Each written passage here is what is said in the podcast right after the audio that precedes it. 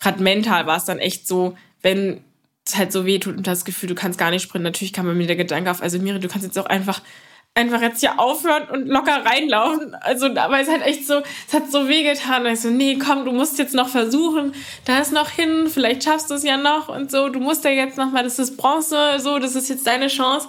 Aber gleichzeitig war dann auch irgendwas in meinem Kopf, wo ich gedacht habe, oh, das ist so ein Scheiß. Nee, ich kann jetzt auch einfach locker weiterlaufen. Nee, ich will nicht mehr. Aber du, du tust halt trotzdem einfach immer weiter drücken und es versuchen. Ähm, egal wie verzweifelt es eigentlich ist.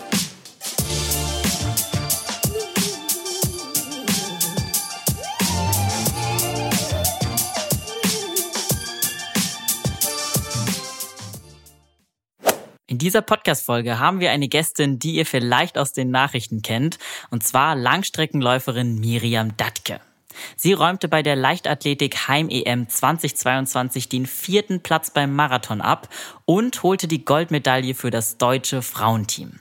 Wahnsinnsleistung, vor allem wenn man bedenkt, dass sie erst 24 und Marathon-Neuling ist. Wettkämpfe hat sie in ihrem Leben aber schon jede Menge erlebt, denn sie war schon als Jugendliche bei den U18 und U20 Meisterschaften ganz vorne mit dabei. Im Podcast sprechen wir über ihre Anfänge, den Grund für ihren Vereinswechsel, ihre Marathon-Startschwierigkeiten und selbstverständlich über die EM in München. Und jetzt viel Spaß beim Hören. Diese Folge wird präsentiert von Avea. Kennst du das, wenn du schon wieder diesen krassen Heißhunger auf Süßkram hast und dann doch lieber zur Schokoladentafel greifst statt zu gesunden Snacks? Ja, ich auch. Und das kann an Schwankungen im Blutzuckerspiegel liegen. Zum Beispiel durch sehr kohlenhydratlastige Mahlzeiten. Zum Glück gibt es eine Lösung, und zwar den Stabilizer von Avea. Avea ist ein Schweizer Unternehmen in der Longevity-Forschung und bietet eine Vielzahl an individualisierten, hochqualitativen Supplements an. Alle Produkte sind wissenschaftlich fundiert und werden in der Schweiz entwickelt und auf Reinheit getestet. Der Stabilizer besteht aus natürlichen Inhaltsstoffen und hilft bei der Blutzuckerregulierung. Er blockiert einen Teil der Kohlenhydrate, die wir über die Nahrung aufnehmen, und hilft unserem Körper somit dabei, einen ausgeglichenen Blutzuckerspiegel aufrechtzuerhalten. Der Effekt? Ein verbesserter Energiehaushalt ohne Zuckercrashs. Dafür nimmt man den Stabilizer einfach zweimal täglich 10 Minuten vor einer kohlenhydratreichen festen Mahlzeit ein. Als Hörerin dieses Podcasts bekommst du mit dem Rabattcode RUNNING 15% Rabatt auf deine erste Bestellung unter www.avea-live.com slash running. Damit du die Produkte risikofrei testen kannst, bietet Avea eine 90-Tage-Geld-Zurück-Garantie. Also, worauf wartest du noch?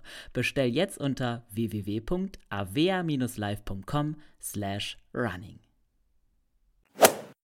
Hi, hier ist Elliot von Achilles Running und ich spreche diesmal mit Miriam. Willkommen im Podcast. Hallo. ähm, die EM in München ist ja eigentlich gerade erst vorbei. Also gut, gerade ist äh, wahrscheinlich Auslegungssache, aber ist noch nicht lang her. Ähm, erzähl doch mal, wie geht's dir, also wie geht's dir jetzt nach so einem krassen Event? Ja, also ich musste äh, die Veranstaltung echt erstmal ein bisschen sacken lassen und das alles ähm, verarbeiten. Das hat auf jeden Fall eine Woche gebraucht, bis ich da ähm, ja so wirklich mal zur Ruhe gekommen bin. Und ich habe jetzt auch die letzte Zeit ziemlich genossen, ähm, habe mal eine Laufpause gemacht mhm. und hatte da halt wirklich Zeit, so ein bisschen die Saison einzuordnen und ähm, auch die ganzen Eindrücke von von dem tollen äh, Marathon und auch der EM-Woche einfach zu verarbeiten. Mhm, ja, kann ich mir gut vorstellen, dass man das erstmal sacken lassen muss. Also bist du immer noch in der Regenerationsphase oder wie lange geht die so bei dir? Genau, also ich bin immer noch in der Regeneration. Ich werde auch noch ähm, eine Woche ja wirklich Pause machen, wo ich vielleicht nur zweimal laufen gehe oder so und danach fange ich wieder an, langsam aufzubauen. Aber äh, ja, die letzten zwei Wochen, glaube ich, zwei, drei Wochen, mhm ähm, bin ich nur ja ganz wenig gelaufen. Okay, also so ganz quasi ganz den Sport unterbrochen hast du nicht, aber deutlich zurückgefahren sozusagen. Ja, sehr, sehr deutlich. Also ähm, ich glaube, das schnellste, was ich jetzt gelaufen bin, ist äh, 440 gewesen mhm. und äh, auch nicht länger wie 30 Minuten, weil zu mehr konnte ich mich nicht motivieren. also es war, es war sehr wenig, nur so zweimal die Woche, aber ja. ähm, dass ich mich zumindest mal ein wenig bewege und äh, macht man dann ja auch gerne. Aber krass, weil 440 natürlich trotzdem mega schnell klingt für jetzt irgendwie mich und die meisten von unseren Freizeit-SportlerInnen ähm, äh, da draußen. Also super krass eigentlich, das so äh, zu vergleichen, sage ich jetzt mal. Ja, ich würde sagen, zum Aufwärmen spielen wir eine kleine Runde Sekt oder Selters. Also du bekommst immer zwei Antwortmöglichkeiten von mir. Ich habe fünf Fragen insgesamt und du darfst dann so ganz intuitiv aus dem Bauch heraus entscheiden, für welche Option du dich entscheidest. Bist du ready? Okay, ja, leg los. Okay, also erste Frage. Wandern oder sprinten? Wandern. Okay. Äh, läufst du nicht gerne schnell? Ähm, ja, grundsätzlich schon. Sprinten aber nicht so gerne, gehört nicht zu meinen Stärken. Mhm. Und ähm, dann wandere ich sogar lieber. Dann mhm. kann ich zumindest noch die Landschaft genießen. Ja, aber Wind, äh, Intervalle läufst du dann wahrscheinlich auch nicht so gerne, oder? Ähm, doch schon, aber das würde ich bei meinem Tempobereich nicht als Sprinten bezeichnen. okay. Also so schnelles, schnelle Dauerläufe oder halt so Tausender oder sowas mache ich schon gerne. Ja. Aber alles unter 400 Metern ähm, versuche ich immer zu vermeiden. Okay, verstehe. Ähm, zweite Frage. Pflaumen oder Erdbeerkuchen? Boah, das ist schwer. ähm, Pflaumenkuchen. Okay, also in deinem Instagram steht ja in deiner Bio auch professionelle Kuchentesterin und du lädst da ja öfters mal ähm, Kuchenbilder hoch, deswegen ähm, ja, muss ich die Frage einfach stellen. Ich hätte, glaube ich, Erdbeerkuchen genommen, aber so Pflaumenkuchen, wenn er gut gemacht ist, ist wahrscheinlich auch nice. Ist auch eher sowas aus dem Süden, oder? Ja, also das ähm, habe ich hier voll lieben gelernt. Also wahrscheinlich, wenn jetzt alle Bayern irgendwie schimpfen, weil ich es falsch ausspreche, aber hier heißt es ja dann Zwetschgendatschi. Mhm, mh. Und oh, das ist so lecker und davon kann ich nicht genug haben. Ich habe auch so viel gebacken. Mhm. Da äh, liebe Grüße an Mini, die äh, so schön mir Obst immer spendet. Ähm, die hat nämlich Pflaumenbäume, also meine Trainingspartnerin, und dann kann ich ganz viele Kuchen backen. Ach cool. Und einfrieren. Cool. Sehr toll. Ja, selbstgebacken schmeckt immer am besten, das stimmt. Genau. Okay, Frage Nummer drei. Teamplayerin oder Einzelkämpferin? Äh, ja, eigentlich. Hm.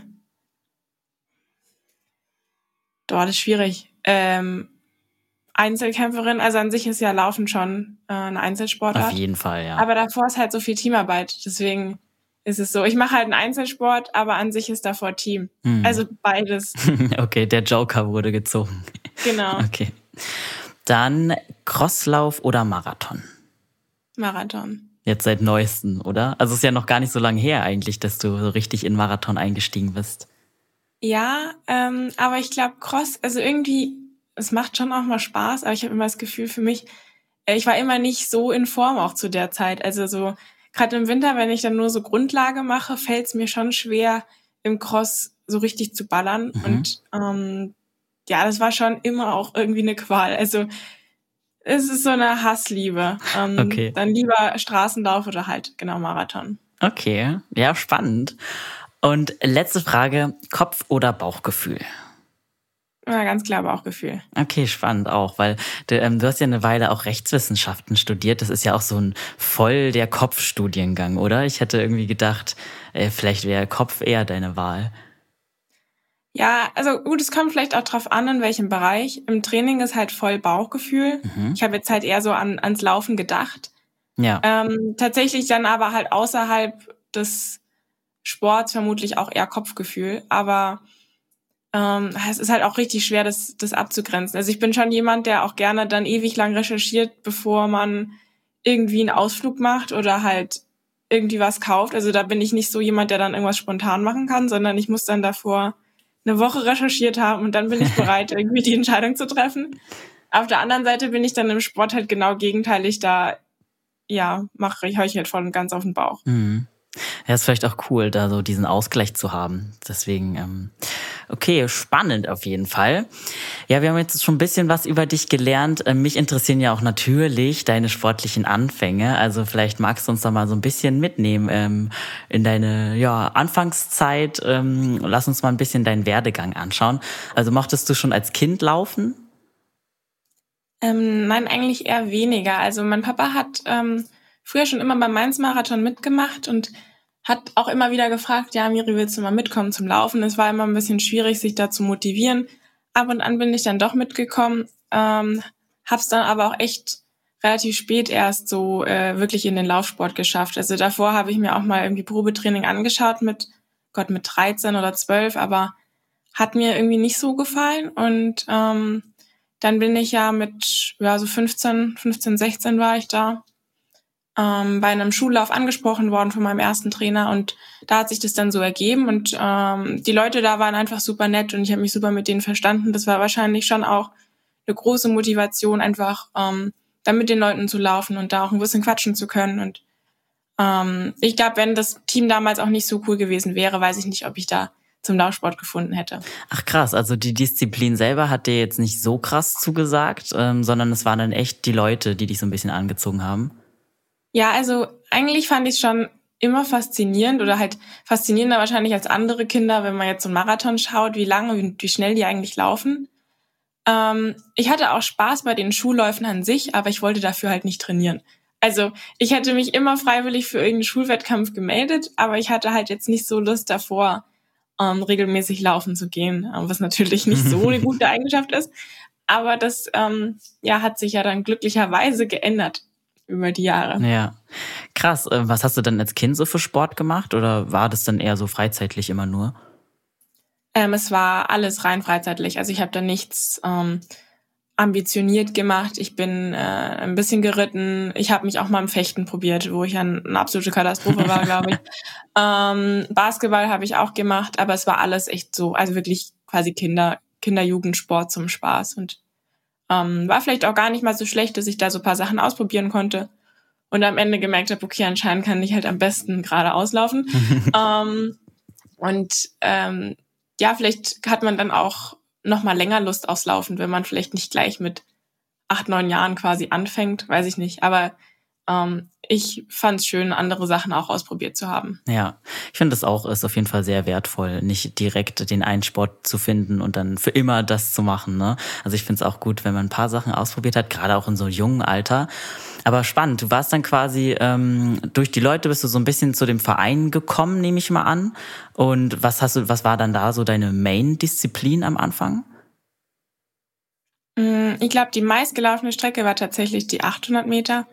Und halt damals in der Jugend war es ja dann 800, 1500 und die 3000 Meter. Aber ich habe von Anfang an nur Lauf gemacht und keine anderen Leichtathletikdisziplinen.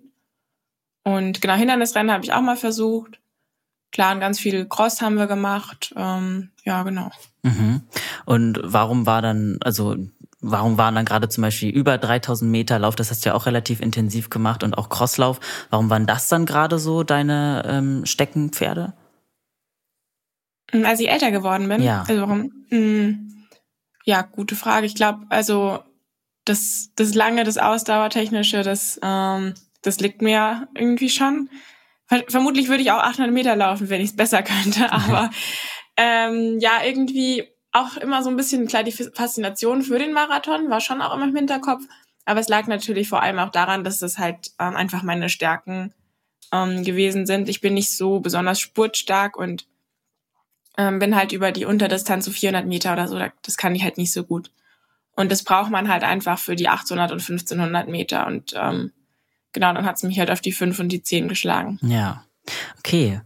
Ähm, und du bist dann aber schon, also relativ früh hast du dann ja schon an Wettbewerben teilgenommen, ne? Also du bist so mit, du meintest mit 15 ungefähr äh, dem Verein beigetreten hast das Laufen dann so ja professioneller gemacht. Ähm, aber war es dann ja schon bei den U18-Weltmeisterschaften relativ bald.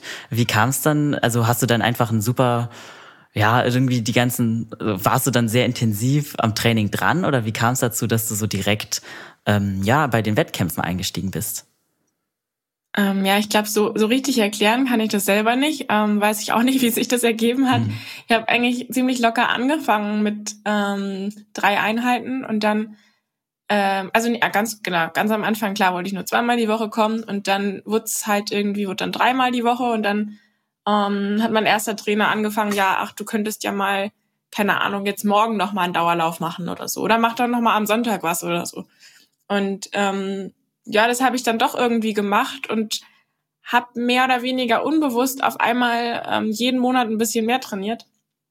Und dann äh, ging es auch alles irgendwie relativ schnell. Dann habe ich ganz knapp die ähm, DM-Norm verpasst über ähm, die 1500 Meter noch und dann haben wir gedacht, ach komm, das kannst du ja mal versuchen, vielleicht schaffst du es ja. Und dann auf einmal ist man bei den deutschen Meisterschaften gestartet, woran man halt am Anfang eigentlich gar nicht gedacht hat. Da dachte man halt, ja, man macht halt irgendwie Luckenwalde Crosslauf-Serie mit und das war's dann auch. Ja. Und irgendwie hat sich das dann so ergeben, dass es irgendwie ähm, immer mehr geworden ist. Und dann bin ich auch auf eine Sportschule gewechselt und ähm, konnte da dann halt auch ziemlich entspannt dann in der Früh trainieren.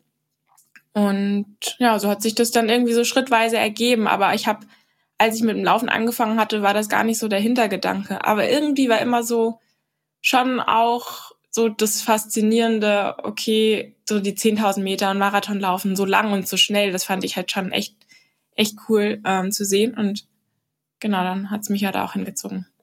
Cool. Ähm, und wie alt warst du dann, als du bei den deutschen Meisterschaften das erste Mal warst? Oh Gott, ich glaube, das war dann auch mit 16. Okay. Also ein Jahr, nachdem ich angefangen habe. Ja, ging ja schon recht fix. Dann war es so ein bisschen dein Trainer, der dich gepusht hat, oder? Weil es kam jetzt nicht so von so natürlich direkt von dir mit dem Training steigern und drauf hinarbeiten, oder? Ja, ich glaube, am Anfang ähm, war ich mir nicht so ganz bewusst, äh, wie, wie schnell ich laufen kann und konnte das halt auch alles gar nicht einordnen, ob ich irgendwie mal bei den deutschen Meisterschaften starten kann. Und ich hatte sowas gar nicht auf dem Schirm. Also ähm, und dann natürlich mit der Zeit, wenn du dann ein Rennen nach dem anderen hattest oder als er mir dann auch gesagt hat, hey, du bist jetzt irgendwie, weiß ich nicht, war ein paar Sekunden an der DM-Norm vorbeigelaufen. Natürlich hat mich dann auch der Ehrgeiz gepackt, dass ich gedacht habe, okay, ja gut, dann versuche ich das und ähm, vielleicht schaffe ich es ja doch. Aber es war am Anfang echt so ein bisschen einfach ähm, so das, ja, war wirklich rein der Spaß, mit den anderen zu laufen und ähm, ich hatte da gar kein, gar kein Gefühl dafür, wie viel man auch zum Beispiel trainieren muss, um mal ähm, bei einer erwachsenen DM dabei zu sein oder so. Ich hatte da noch gar keinen, ich konnte das alles gar nicht so richtig einschätzen und das kam dann halt auch erst mit der Zeit und ähm, es ging dann auch alles relativ schnell überraschend, ja. Ja, total. Also es klingt jedenfalls so, wenn man sich so deinen Lebenslauf anschaut. Ähm, und haben die dann die ersten Wettkämpfe, haben die die dann direkt Spaß gemacht? Mm, ja, schon. Ich bin aber anscheinend oft, also tatsächlich anfangs eher zu ruhig angelaufen. Eine Zeit lang bin ich immer zu schnell angelaufen, aber die Anfangsphase konnte ich das gar nicht einschätzen und bin ziemlich lange in meiner Komfortzone geblieben, weil ich das überhaupt nicht einschätzen konnte, ähm, wann man dann irgendwie jetzt nochmal richtig Druck machen muss oder wann man halt so den Endspurt ansetzen sollte. Und ähm, ja, das ist ja dann auch alles, wo man dann irgendwie mit der Zeit erst Erfahrungen sammelt. Ähm, ja. Ja. Und wie hast du es dann mit der Zeit geschafft, dass, äh, dass irgendwie die, da die Mitte zu finden und herauszufinden, wie es richtig geht? Ähm, viel rumprobieren.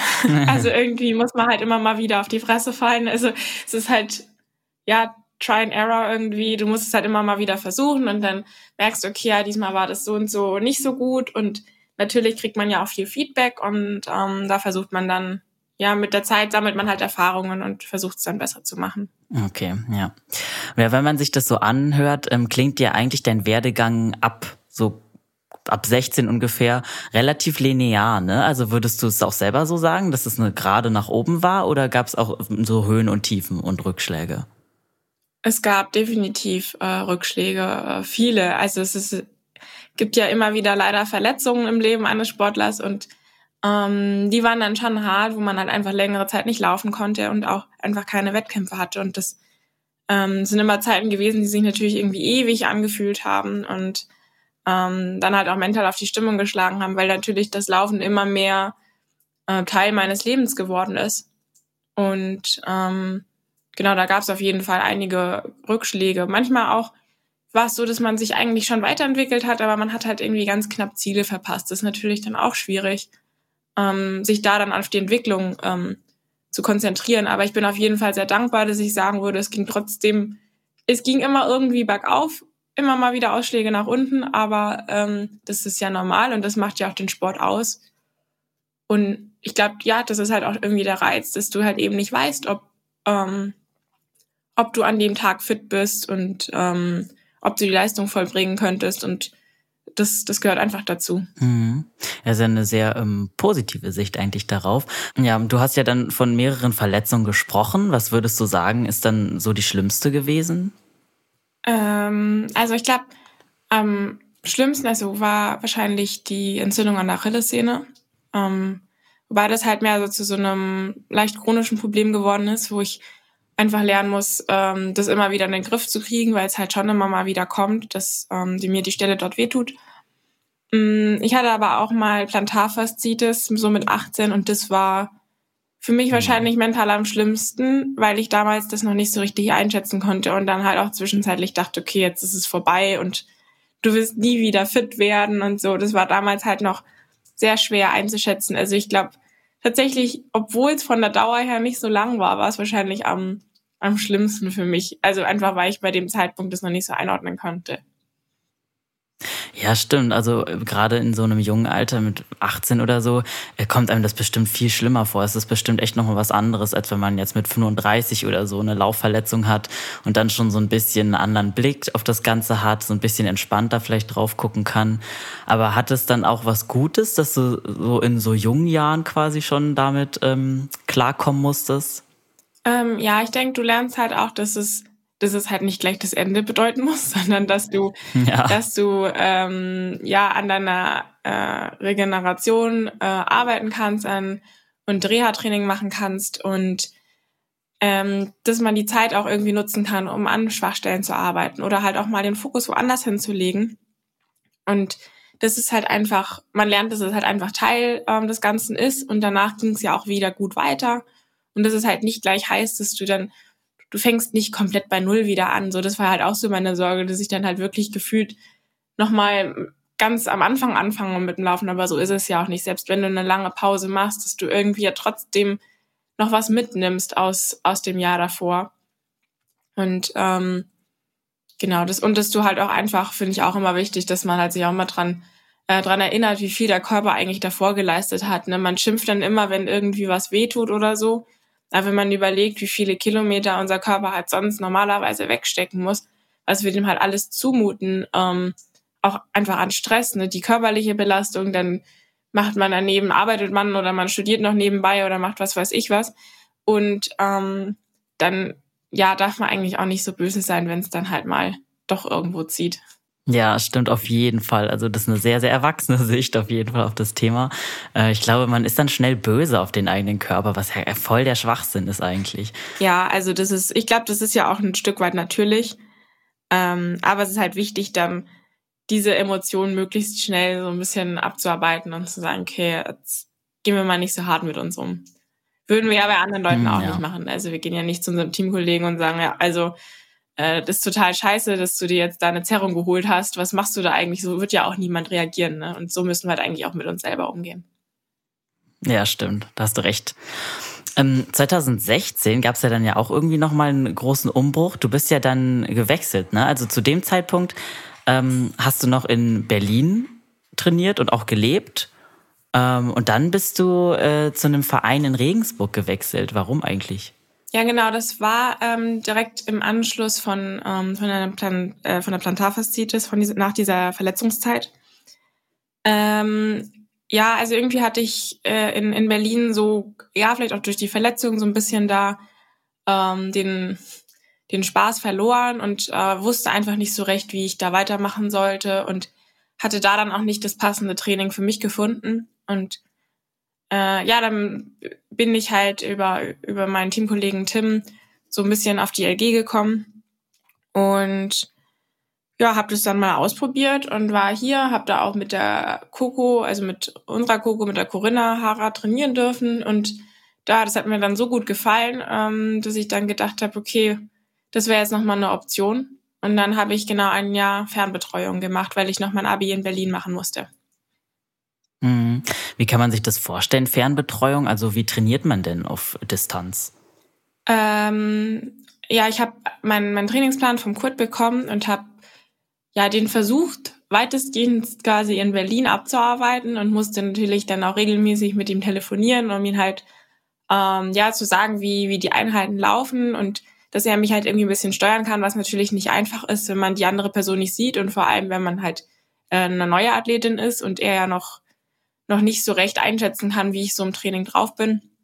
Ähm, ich bin aber auch, wann immer möglich, also verlängerte Wochenenden äh, und in den Schulferien bin ich dann nach Regensburg gefahren, habe dann dort trainiert, so dass ich da ja dann schon äh, Regensburg kennenlernen konnte, ähm, meine Teamkollegen kennenlernen konnte und natürlich auch, dass der Kurt mich da dann sehen konnte und vielleicht auch so ein bisschen besser ähm, dann einschätzen konnte. Das, das war auf jeden Fall ähm, sinnvoll, dann regelmäßig auch hinzufahren und sonst wäre es auch nicht gegangen.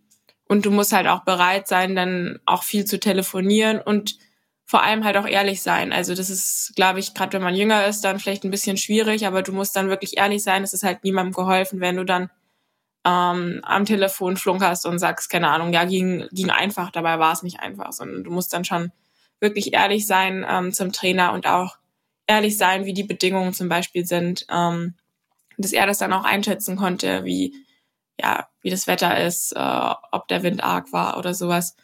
Und ähm, das hat überraschend gut funktioniert dann in dem Jahr. Ich glaube halt eben auch, weil ich viele Möglichkeiten genutzt habe, um dann nach Regensburg zu fahren. Mhm.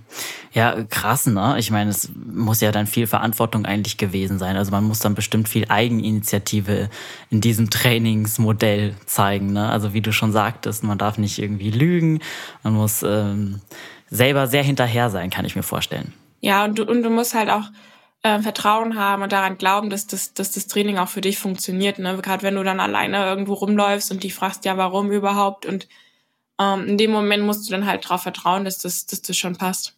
Hm.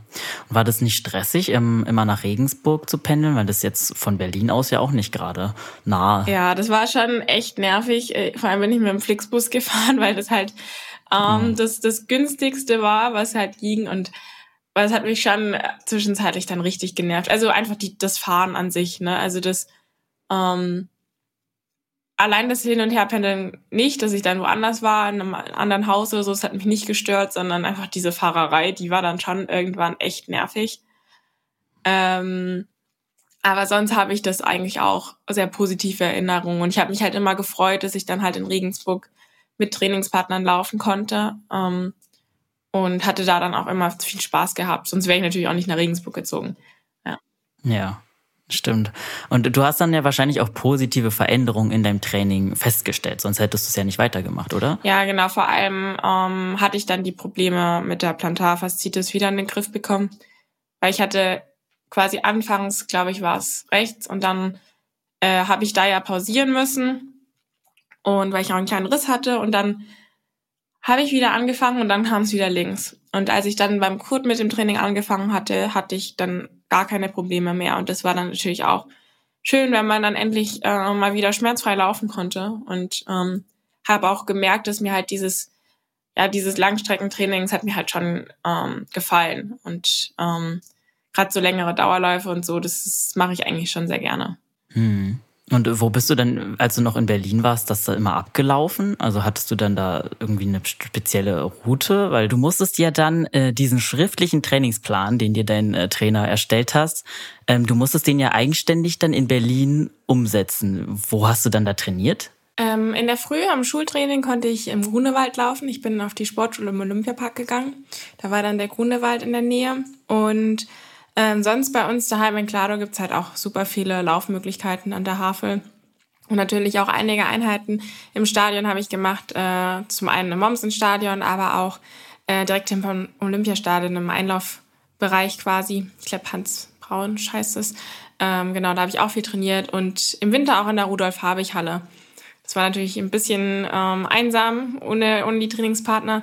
Äh, aber an den meisten Wochenenden und in den Ferien konnte ich ja dann in Regensburg laufen gehen. Mhm.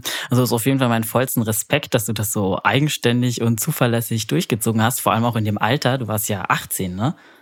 Ähm, ja, genau. Zu der Zeit, genau 18 bis 19 war quasi die Zeit, ähm, wo ich beim Kurt in der Fernbetreuung war. Ja, das hat natürlich mal mehr, mal weniger gut funktioniert. Ich glaube halt auch diese regelmäßigen Besuche in Regensburg, die haben halt dann schon sehr geholfen. Und ähm, dass der Kurt halt auch hinterher war, dass wir dann auch wirklich regelmäßig telefonieren und ich dann halt auch ganz ehrlich ihm Feedback geben konnte. Hm. Ja, krass, dass es so gut funktioniert hat. Und du bist dann nach dem Abi nach Regensburg gezogen, oder?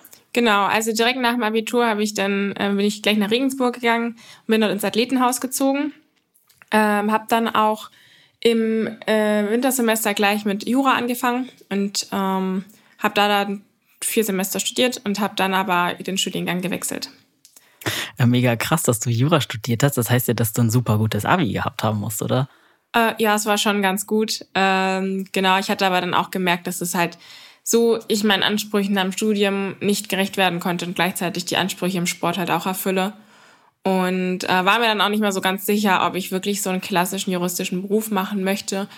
Und habe mich jetzt für International Management entschieden, wo ich halt ist nochmal deutlich abwechslungsreicher und ähm, ich hoffe natürlich auch, dass ich dadurch die Erfahrungen im Sport und durch die Connections profitieren kann. Hm. Und wie ist das jetzt? Also wie packst du das Studium so neben dem Sport? Ich meine, Jura wäre jetzt auch ein sehr, sehr intensiver Studiengang gewesen. Ich weiß nicht genau, wie es bei International ähm, Management aussieht, aber ähm, kannst du das dann gut priorisieren?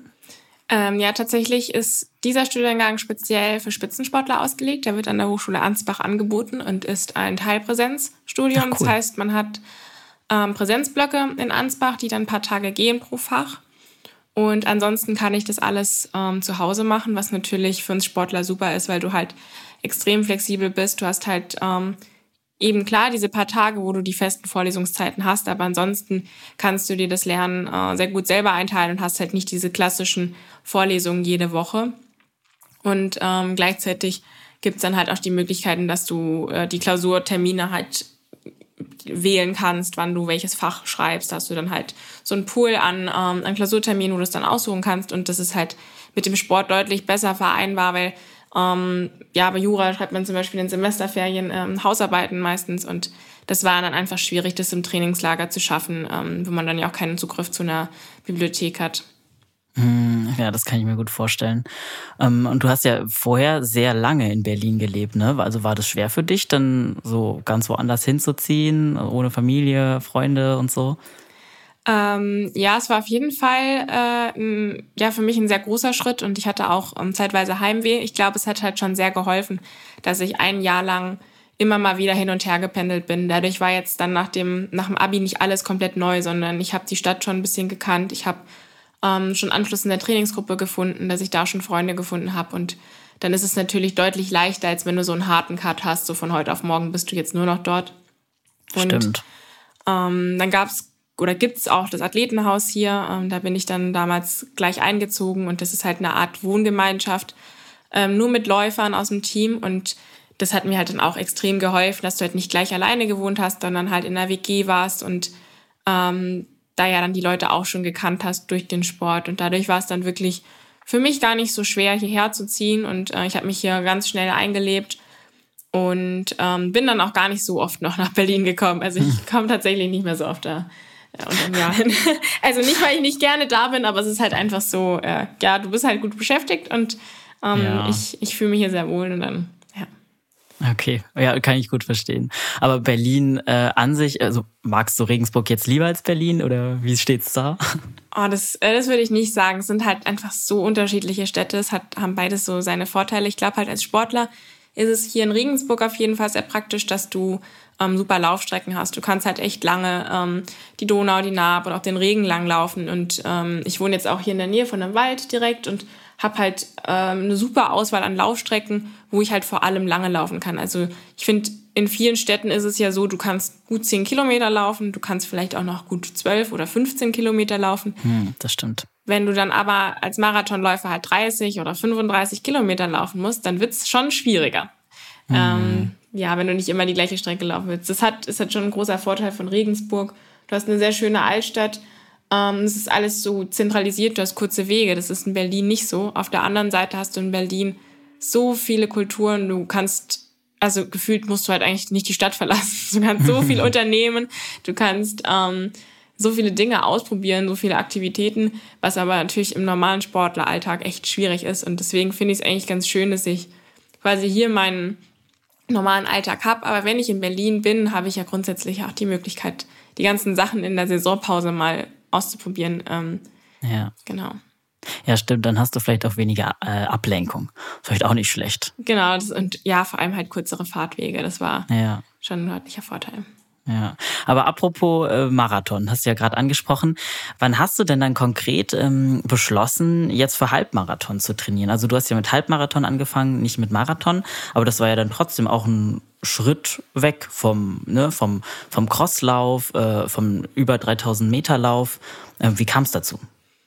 Ähm, ja, eigentlich war es so, ich glaube, der erste Halbmarathon, das war in Hannover, äh, das war gar nicht so recht geplant. Also da hat der Kurt mich noch hat zu mir noch gesagt, ja, du machst da einen ganz normalen Trainingslauf, du läufst da mit einer Teamkollegin ganz ruhig an und dann, ähm, ja, kannst ja mal schauen, läufst du halt im besten Fall durch, aber so wie es halt geht. Und dann war es irgendwie so, dass dann so zwei Tage vorher oder einen Tag vorher dann gesagt, ah nee, Miri, du läufst jetzt doch richtig, ne, ähm, mhm. für die Teamwertung. Und dann war das halt nicht richtig geplant, sondern das war einfach so aus dem Training heraus ähm, einfach mal so ein Versuch gestartet. Und äh, so haben wir es auch mit den anderen Straßenläufen gemacht dass ich die Zehner oder den Halbmarathon jetzt nicht groß vorbereitet habe, sondern es hat halt irgendwie reingepasst in dieses ähm, Grundlagentraining und ähm, damit die längeren Strecken schon so ein bisschen näher liegen, hatte ich da jetzt auch keine Probleme mit, mit der Distanz an sich. Ähm, genau. Mhm, okay. Und also lief dann dein erster gut, also der in Hannover? Ähm, ja, also es war echt so, anfangs, also ich konnte das gar nicht einschätzen. Erstmal wusste ich nicht, wie man sich warm macht, weil ich mir gedacht habe, irgendwie ist, also du bist ja dann, ist ja eine andere Stimmung, du bist nicht im Stadion und irgendwie ja. war es halt so ganz, ganz ungewohnt alles. Ähm, wo legst du deine Sachen ab? Du hast ja nicht die um, also es ist halt nicht so wie in einem Stadion, es ist halt was ganz anderes ähm, bei einem Straßenlauf und du hast dann auch nicht, ja, mache ich da jetzt richtige Steigerungen davor, weil sonst würde man ja die Spikes anziehen und dann nochmal ein paar mal 100 Meter Steigerungen machen mhm. und so. Und dann wusste ich auch nicht, ob man das auf der Straße macht. Ähm, also da war viel Verunsicherung und ähm, ich konnte auch gar nicht einschätzen, wie lange ich mich gut fühlen muss. Und da war die Anja Scher mit dabei und ich weiß noch nicht, sie hat irgendwie zu mir gesagt, ja, bis Kilometer 15, 17 oder so, ich weiß es nicht mehr genau, musst du dich halt noch wirklich gut fühlen. Und okay. irgendwie habe ich dann aber so nach sechs Kilometern schon gedacht, oh scheiße, ist das schnell. Oh, das ist viel zu früh. Ich darf mich jetzt noch nicht so schlecht fühlen. Oh Gott, ich schaffe das nicht. Also ähm, ich konnte das, ich konnte die Belastung einfach und die Dauer nicht so richtig einschätzen. Ähm, ja, und also es ja, lief dann auch ganz gut, äh, bin gut angekommen, äh, aber ich glaube, Anja war schon komplett umgezogen, gefühlt und geduscht, als ich angekommen bin. Ähm, aber das Jahr mit der Zeit hat man das ja dann auch irgendwann raus, dass man das einschätzen kann. Aber damals war ich extrem verunsichert. Aber sonst die Stimmung war schön. Ich habe es äh, trotzdem in positive Erinnerung und sehe es mit Humor, dass, äh, dass es am Anfang irgendwie schwierig war, das Tempo zu treffen. Ja, auch verständlich. Ne? Das muss ja aber echt was eine ganz andere Erfahrung gewesen sein. Aber du hast, du bist dann dran geblieben, ne? Also was hat dich daran so angefixt? Ähm, also erstmal mag ich es irgendwie auf dem Straßenuntergrund zu laufen. Das kann man, glaube ich, nicht erklären. Also ich finde es einfach ähm, angenehm. Ähm, mhm. Und es ist halt was anderes als einfach dieses monotone Runden runterlaufen.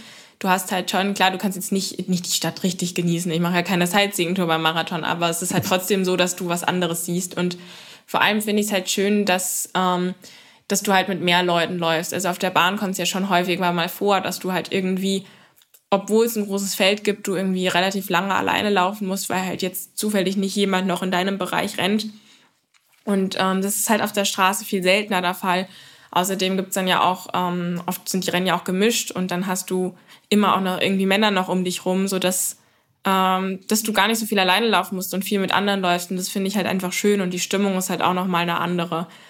Und ähm, ja, irgendwie das, deswegen finde ich das halt mhm. halt ganz schön. Und, und man rennt nicht so krass den Zeiten hinterher, finde ich. Also es ist halt so, auf der Bahn hast du halt alle 400 Metern, kann dir jemand reinrufen und sagen, ob du drauf bist auf der Zeit mhm. oder nicht. Und auf der Straße ist es schon eher so, klar, du hast deine Zwischenzeiten, an die du dich grob orientierst, aber dadurch, dass dann natürlich da irgendwie ein Anstieg ist oder da hast du Gegenwind, musst du dich auch ein bisschen auf dein Bauchgefühl verlassen und ähm, kannst nicht einfach nur so stur nach einer Zeit gehen.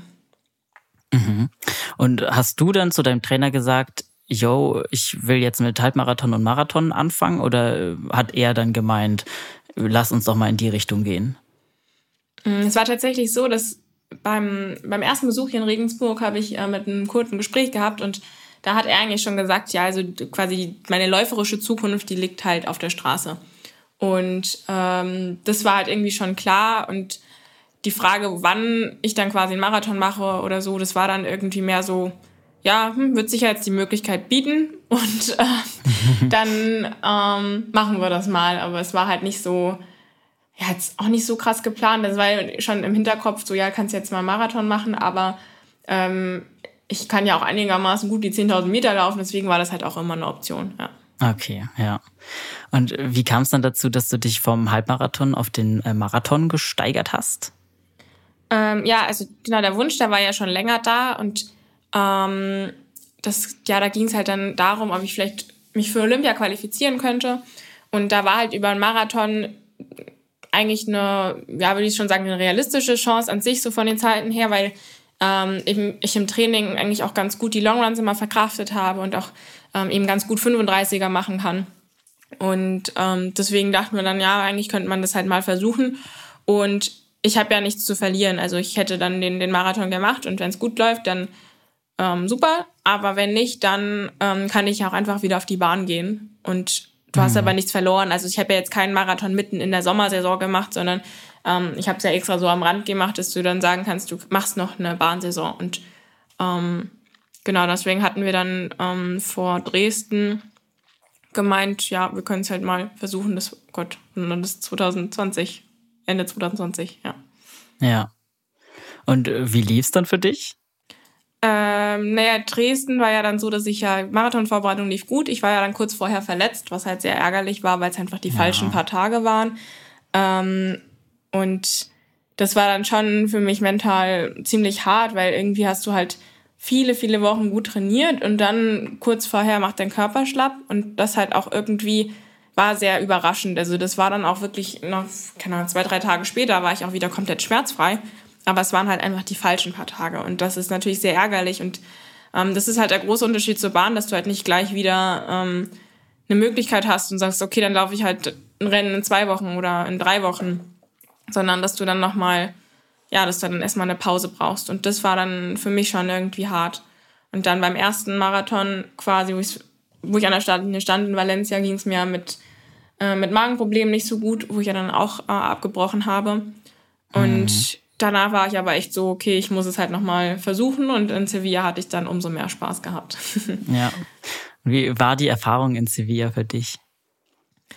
Ähm, ja, tatsächlich total positiv. Ähm, es war ganz ungewohnt, dass es einem so lange so gut geht. Das kennt man ja jetzt nicht so, finde ich, auf den Zehen. Zumindest geht es mir da so. Ich weiß ja nicht, wie es bei anderen ist, dass ich dann nach zwei Runden schon denke, oh Gott. Ähm, aber das ist beim Marathon irgendwie nicht so, dass es irgendwie ähm, einem deutlich länger gut geht, was natürlich auch ein großes Risiko ist.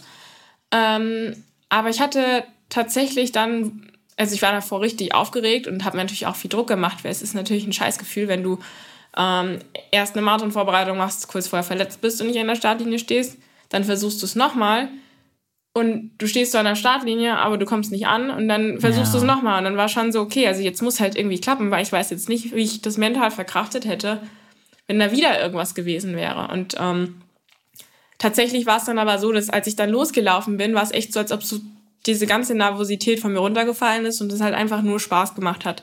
Die letzten paar Kilometer habe ich dann schon, schon richtig gelitten. Mhm. Ähm, die taten richtig weh. Da habe ich irgendwie Krämpfe im Oberschenkel bekommen, aber das gehört halt auch dazu. Und trotzdem konnten wir das Tempo irgendwie halten und deswegen ist es, würde ich sagen, trotzdem eine, eine positive Erfahrung, weil ich nie gedacht habe, okay, ich komme jetzt nicht an oder so, ähm, sondern ich wusste, okay, ich schaffe es ins Ziel und ich kann es jetzt endlich mal beenden. Und da war dann die Zeit tatsächlich eher Nebensache, sondern es war einfach, du hast es halt mehrmals versucht und bist nicht angekommen und dann ist es natürlich erstmal eine reine Erleichterung, dass du bis du ins Ziel gekommen bist. Ja, das kann ich mir total vorstellen, dass es vorher voll frustrierend gewesen sein muss.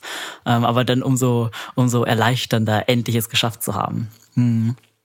Und ähm, ja, wie, wie ging es dann weiter quasi im Training? Also war das dann für dich so, hey, jetzt habe ich diesen Meilenstein, das zeigt mir ja, ich kann Marathon laufen. Ähm, wie, wie seid ihr es dann weiter angegangen? Ähm, ja, eigentlich war dann mein Plan, dass ich äh, auf die Bahn gehe und äh, mich nochmal über die 10.000, über die 5.000 Meter versuche, weil ich mich da natürlich auch weiterentwickeln möchte. Ähm, leider hatte ich dann aber wieder mehr Probleme mit meinem Fuß gehabt und ähm, ja, konnte dann zwar einige Zeit gut auf der Bahn trainieren, aber ich habe es halt einfach nicht geschafft, richtige Rennen zu laufen. Ich habe dann hier in Regensburg so ein paar Trainingsrennen gemacht, die mir mental auch sehr gut getan haben, aber ich konnte halt nicht, nicht voll trainieren, weil ich leider die Zeit dann nutzen musste nach dem Marathon, um das in den Griff zu kriegen, um die Marathonvorbereitung für die EM halt machen zu können. Das hat mich schon, schon sehr geärgert, weil ich eigentlich mich ähm, nach dem Marathon schon sehr auf die Bahn gefreut hat, weil ich so das Gefühl hatte, okay, ich kann jetzt hier wirklich ohne jeglichen Stress, ohne Druck reingehen, einfach meine Bahnrennen machen und am Ende bereite ich mich ja für den nächsten Marathon vor so, und muss ja. jetzt nicht irgendwie eine bestimmte Zeit oder Platzierung oder so haben. Und das war dann natürlich für mich schon, schon sehr ärgerlich. Ähm, aber es war halt klar, dass es einfach nur vernünftig ist, dann die Zeit zu nutzen und da ein bisschen ruhiger zu bleiben, damit ich dann gesund ähm, mich darauf vorbereiten kann, auf die EM. Ja. ja. Ja, Stichwort EM, ähm, dazu habe ich natürlich ganz viele Fragen. Ich meine, das ist ja erst kürzlich her und ich hoffe, du hast auch noch alles irgendwie bildlich vor Augen, dadurch, dass es noch nicht so lange her ist. Ähm, ja, äh, wir können ja mal mit der Vorbereitung anfangen. Wie war die denn für dich? Also die Vorbereitung, die, ja, die EM-Vorbereitung. Ähm, ja, eigentlich, also ja, war, war sehr positiv. Ich konnte eben auch wegen dem Fuß, musste ich immer mal wieder so ein bisschen ähm, ruhiger treten und halt Kompromisse im Training eingehen. Heißt, ähm, wenn ich die, die Achillessehne behandelt habe oder behandelt haben lassen, ähm, musste ich dann halt am Nachmittag zum Beispiel frei machen, konnte dann nur einmal am Tag trainieren. Das war natürlich was, was sich leider auf die Umfänger ausgewirkt hat. Äh, aber trotzdem war es so, dass die, die Kerneinheiten alle super funktioniert haben und ähm, dass die mir auch Spaß gemacht haben und ich halt immer wieder das Gefühl hatte, okay, ja, das, das kann ich schon auch. Also dieses, diese Longruns und ähm, Longruns mit Marathon, Renntempo und so, das hat, hat mir sehr viel Spaß gemacht und das war natürlich ein schönes Gefühl. Ich war auch ein paar Wochen in, in Livigno, ähm, konnte dann ein bisschen in den Bergen laufen, was ich halt auch sehr, sehr gerne mache und einfach auch eine schöne Abwechslung ist. Und ich weiß nicht, was es ist oder warum, aber irgendwie war die Marathon-Vorbereitung an sich äh, ein bisschen entspannter. Ich weiß nicht, woran das so lag, irgendwie so. Der Kurt hat es auch immer wieder gesagt, irgendwie war die Vorbereitung an sich entspannt. Ich kann es mir auch nicht so ganz erklären. Ähm, ich habe mir tatsächlich eigentlich so drumherum dann doch irgendwie so ein paar Baustellen selber aufgeheizt, weil ich dann der Meinung war, in der Zeit noch umziehen zu müssen. Ähm, oh. Ja, war vielleicht nicht ganz vernünftig, aber dafür ist die Wohnung halt so toll. Weiß ich nicht, ob ich ja. mich nicht sonst geärgert hätte.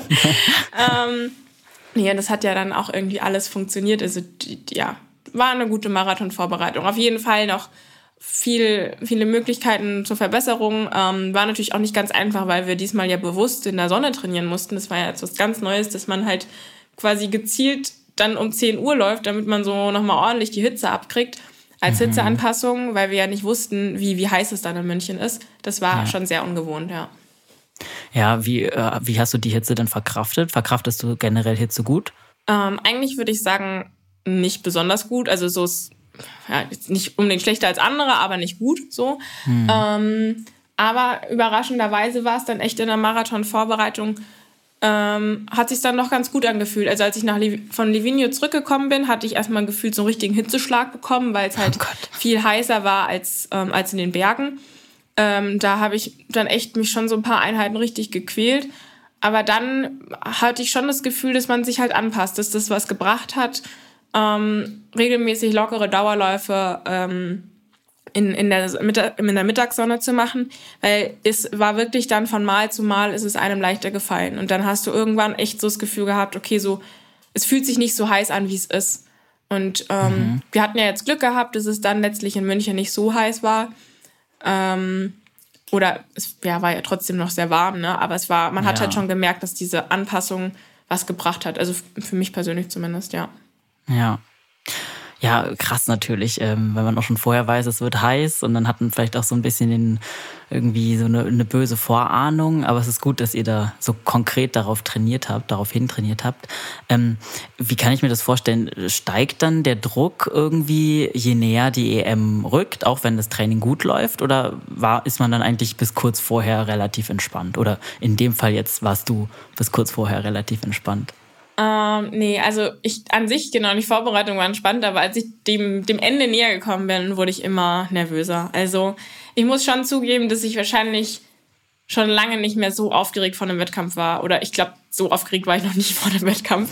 Also ich hatte echt so die ganze Zeit das Gefühl, vielleicht auch, weil ich durch den Fuß immer mal wieder was nicht machen konnte, also von den Zwischentagen, ähm, hatte ich das Gefühl, boah, ich hätte gerne noch mal so zwei Monate. Also nicht, weil ich mhm. gerne noch mal zwei Monate trainieren will, sondern weil ich das Gefühl hätte, ich habe mich nicht so richtig bereit gefühlt dann. Also anfangs schon, da hatte ich ja auch ein gutes Gefühl bei den Longruns, aber dann, je näher ich gekommen bin, desto nervöser wurde ich und dachte mir, nee, wir müssen noch ein bisschen mehr trainieren, ich brauche noch, brauch noch ein paar Monate oder könnten wir sie vielleicht sogar um ein Jahr verschieben, bitte? Ich würde gerne noch ein paar Sachen ändern, aber es geht halt leider nicht. Irgendwann kommt dann der Punkt und dann bist du aber auch irgendwie erleichtert, weil natürlich äh, länger trainieren hätte nichts gebracht. Es wäre nicht äh, besser geworden, wenn nicht sogar eher schlechter. Hm. Aber ähm, ja, also ich bin, ich bin schon sehr nervös geworden Vielleicht auch, weil es eine Heim-EM ist. Und klar, man strengt ja. sich halt immer an, aber es, man hat halt ein bisschen mehr die Aufmerksamkeit gespürt. Und das war, finde ich, was ganz Ungewohntes. Also ich hatte das Gefühl, sonst haben sich nicht so viele Menschen ähm, für einen Start von mir interessiert. Und ich glaube, das hat natürlich die Aufmerksamkeit auch noch ein bisschen gesteigert. Äh, die Aufmerksamkeit, die Aufregung. Ja, ja, nee, kann ich mir sehr gut vorstellen. Ähm, ja, und äh, wann seid ihr dann ungefähr angereist nach München? Bestimmt früher, oder?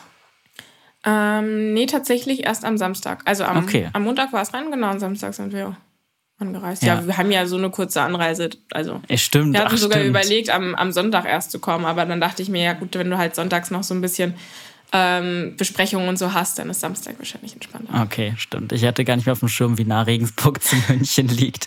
Das stimmt natürlich. Ähm, ja, und wie war denn die Stimmung in München, als du ankamst?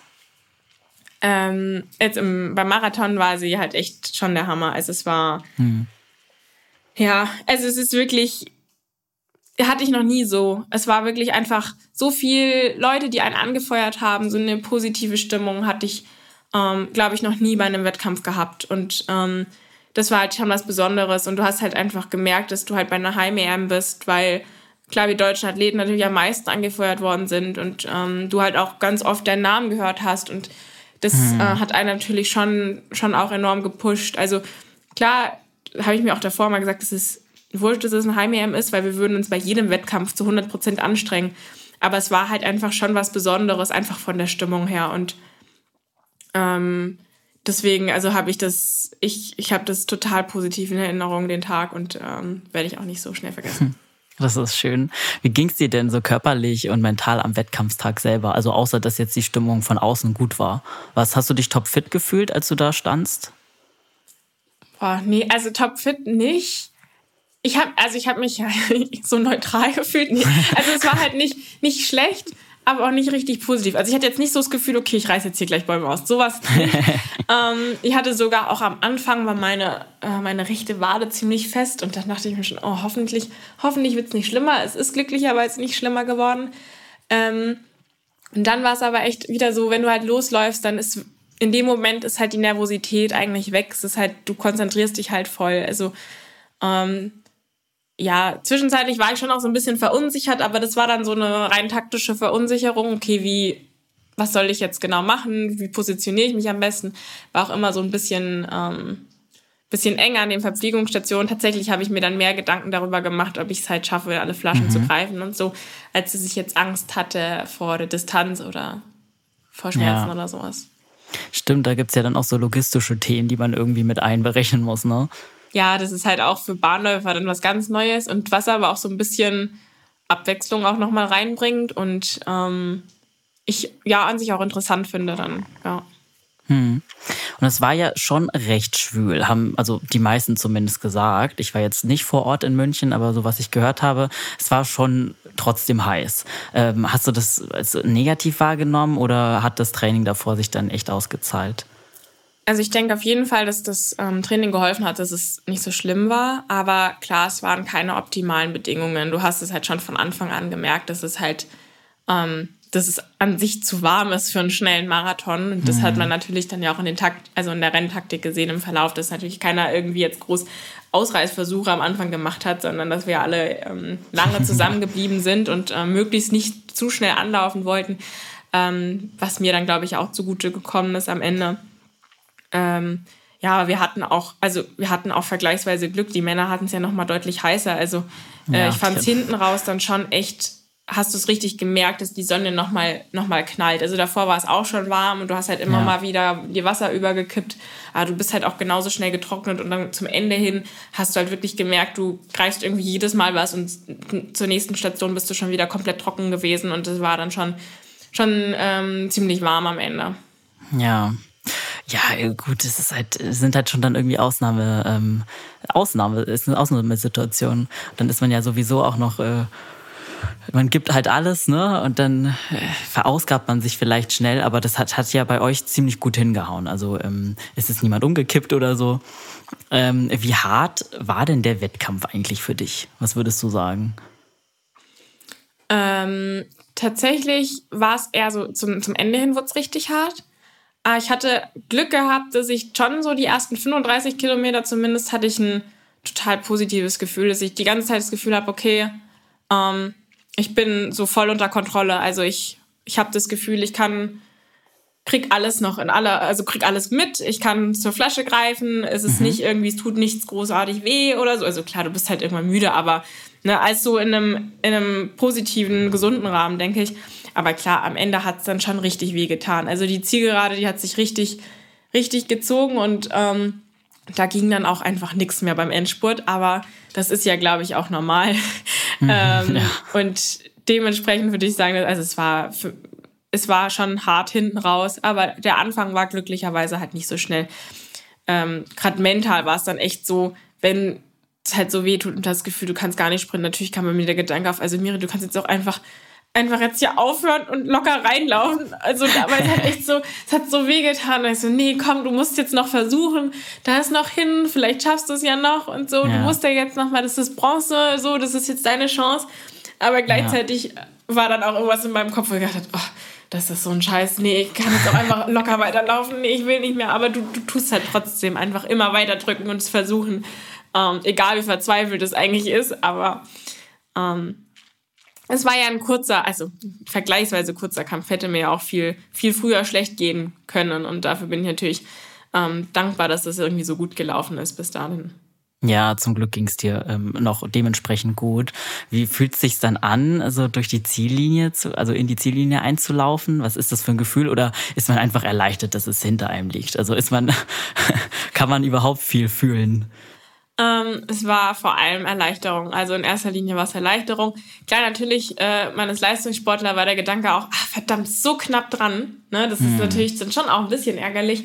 Aber als allererstes war das Erleichterung und ähm, Gerade wenn du dann ankommst, und das war ja auch so schön, dass ich dann halt auch gleich Leute sehen konnte, die ich, die ich gekannt habe und die sich gleich mit mir gefreut haben und gejubelt haben. Und das ist natürlich ein ganz, ganz schönes Gefühl. Und ja, Erleichterung, man ist einfach so froh, diese 42 Kilometer hinter sich gebracht zu haben und auch einfach so die ganzen Wochen Training, ne, war dann endlich so eine Belohnung dafür auch. Das ist ja das Schönste dann. Das ist so ärgerlich, wenn du lange trainierst und dann nicht den Wettkampf laufen kannst. Und in dem Fall war es halt echt so, du hast diese Belohnung bekommen. Also ja, so ein, so ein Marathon ist ja dann die Belohnung wirklich für viele Wochen Arbeit und ähm, das war sehr erleichternd.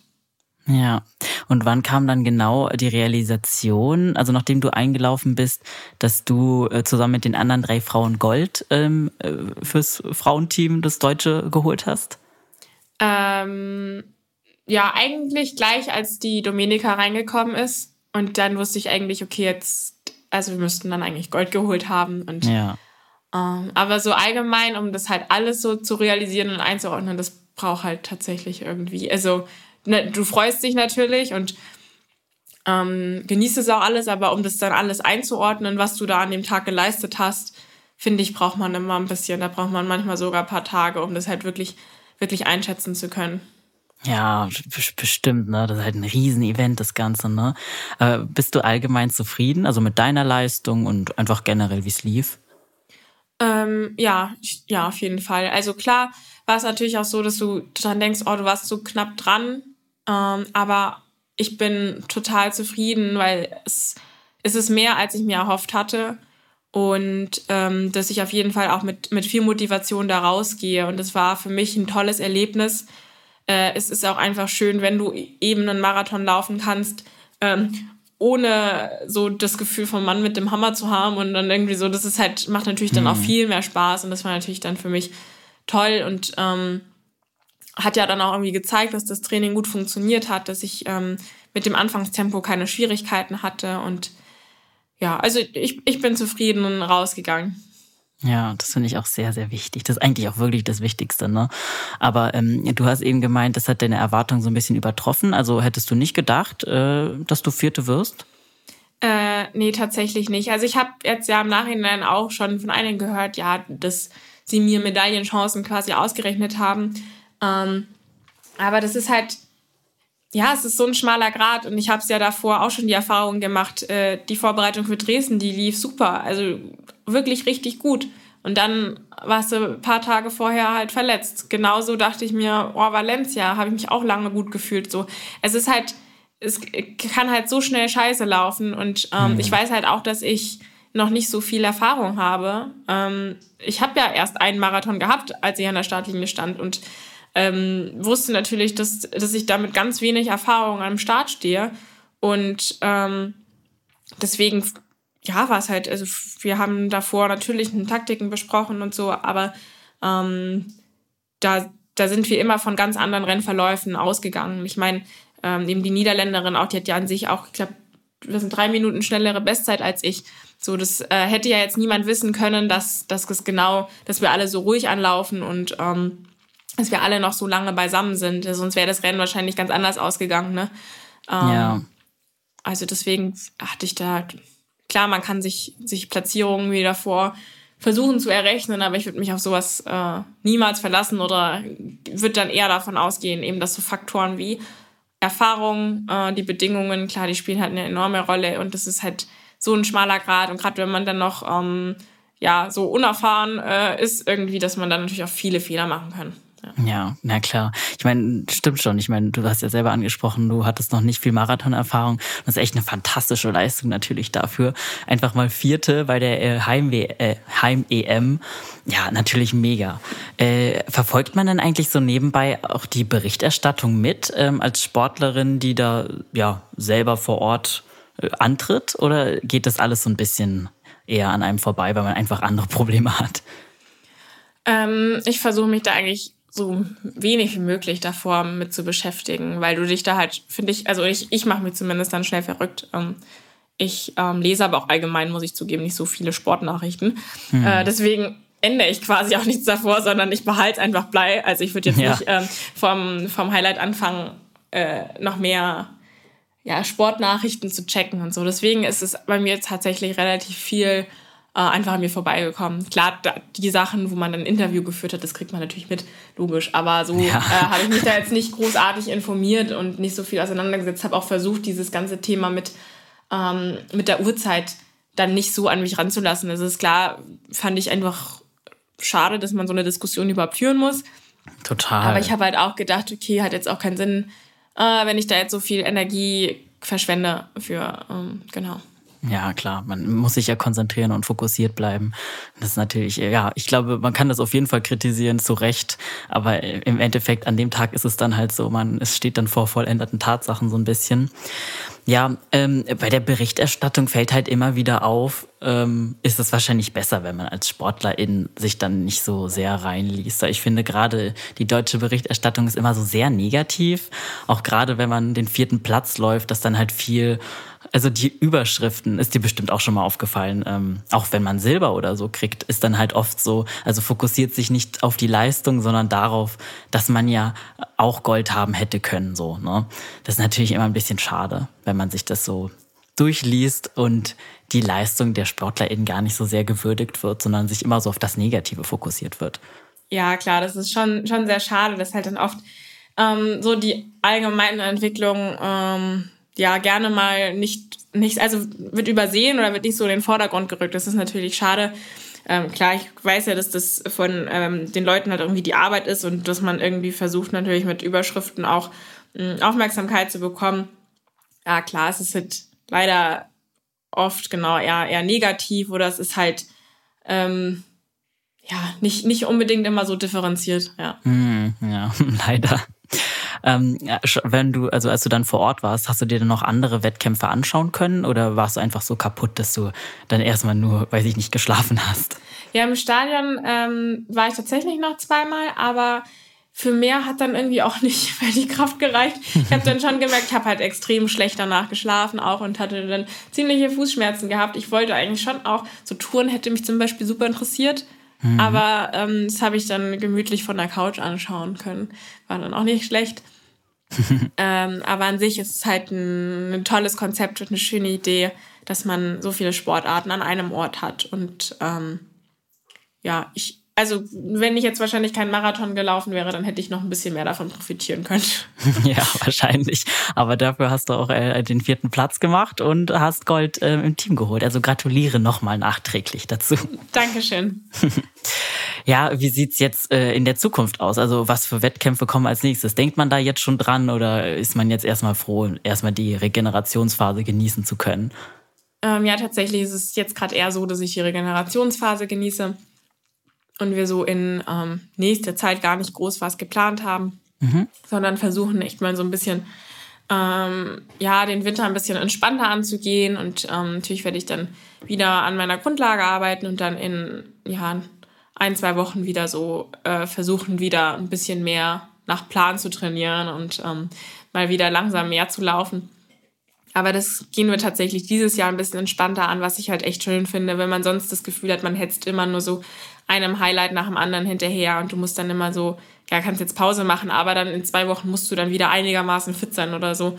Und das finde ich halt jetzt echt schön, dass ich ähm, die Pause mal richtig genießen kann und ich ähm, brauche das jetzt auch irgendwie mal ein bisschen für den Kopf, um ähm, das auch alles mal nochmal vom ganzen Jahr, also schon, weiß ich nicht, Dresden, äh, Sevilla, Valencia und genauso, aber auch ähm, ja, die, die, die Bahnrennen und so dann irgendwie ein bisschen einzuordnen. Also letztes Jahr war die Pause irgendwie gefühlt auch relativ kurz und äh, so, eine, so eine längere Pause habe ich schon lange nicht mehr gehabt.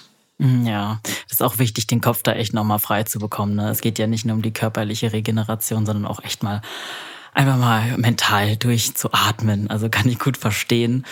Weißt du schon, dass du dich jetzt auf Marathondistanzen fokussieren wirst oder ist das auch noch offen? Ähm, jein. Also ich werde halt auf jeden Fall schauen, dass ich äh, mich auf der Bahn weiterentwickle und werde auch nächstes Jahr eine richtige Bahnsaison machen. Und dann im Optimalfall ist halt irgendwie schaffen, beides zu tun. Ähm, ich weiß natürlich, dass es jetzt nicht die optimale Voraussetzung für beides ist. Und natürlich kannst du dann nicht beides zu perfekt vorbereiten. Das kann man nie, aber ähm, ich glaube schon, dass es halt jetzt noch wichtig ist, ähm, einige Bahnrennen zu machen und einfach an den Unterdistanzleistungen zu arbeiten. Und äh, ich glaube schon, dass ich noch die 5 und die 10 ein bisschen schneller laufen kann. Und ähm, da habe ich natürlich auch einfach den sportlichen Ehrgeiz, dass ich das zeigen möchte, dass ich das noch schneller kann. Und ähm, möchte jetzt auch gar nicht sagen, ich mache jetzt nur noch Marathon oder ich mache jetzt nur noch Straße. Mhm. Genau. Okay, aber hast du so, so langfristige Ziele, die dich irgendwie reizen? Also sowas wie, hier sehe ich mich in fünf Jahren? Ja, langfristig gesehen würde ich mich dann schon rein auf der Marathondistanz sehen, mit mhm. vielleicht ein, zwei Bahnrennen. Aber ähm, das langfristig würde ich schon dann sehr gerne äh, nur Straße laufen und dann halt auch die Möglichkeit haben, dass man dann auch mal so ja mehr Städten, Städtemarathons halt auch macht, dass man ähm, dann vielleicht auch ein bisschen mehr von der Welt sehen kann, wer weiß, aber ähm, genau, das, da ist ja noch Zeit. Also ich, ich hoffe ja, dass ich ähm, Marathon, äh, keine Ahnung, noch sieben Jahre oder acht Jahre oder so machen kann. Ja, ja. Ja, toi, toi, toi, ne? Also ich wünsche dir auch im Namen unserer HörerInnen natürlich ganz viel Erfolg weiterhin auf deinem Weg. Und ja, an der Stelle sage ich auch schon mal vielen Dank, dass du hier im Podcast warst bei uns. Und wo findet man dich denn online? Also wenn unsere HörerInnen dich gerne, dich und deinen Weg weiter verfolgen wollen, wo können sie das denn am besten machen? Ja, natürlich ähm, ganz standardmäßig auf Instagram einfach mein Name Miriam Datke. Und ähm, ich bin auch auf Facebook, aber klar, ich bin auf Instagram ein bisschen mehr aktiv. Und da ähm, teile ich auch ab und an mal was von meinen Wettkämpfen oder auch aus dem Alltag, falls es jemand interessiert. Und äh, Kuchen. Kuchen. Genau, ja. Kuchenempfehlung gibt es auch ab und zu. Ähm, ja, können wir auch jederzeit schreiben, falls ihr eine Kaffeeempfehlung oder so äh, in Regensburg braucht. Ähm, genau, ich ja, freue mich auf Nachrichten. Cool, das verlinken wir auf jeden Fall in den Show Notes. Also folgt Miriam und folgt auch uns gerne auf Instagram unter achilles.running. Und wenn euch die Folge gefallen hat, dann lasst uns auch gerne ein Abo und eine 5-Sterne-Bewertung da. Ich hoffe, wir hören uns bald wieder. Bleibt gesund und keep on running.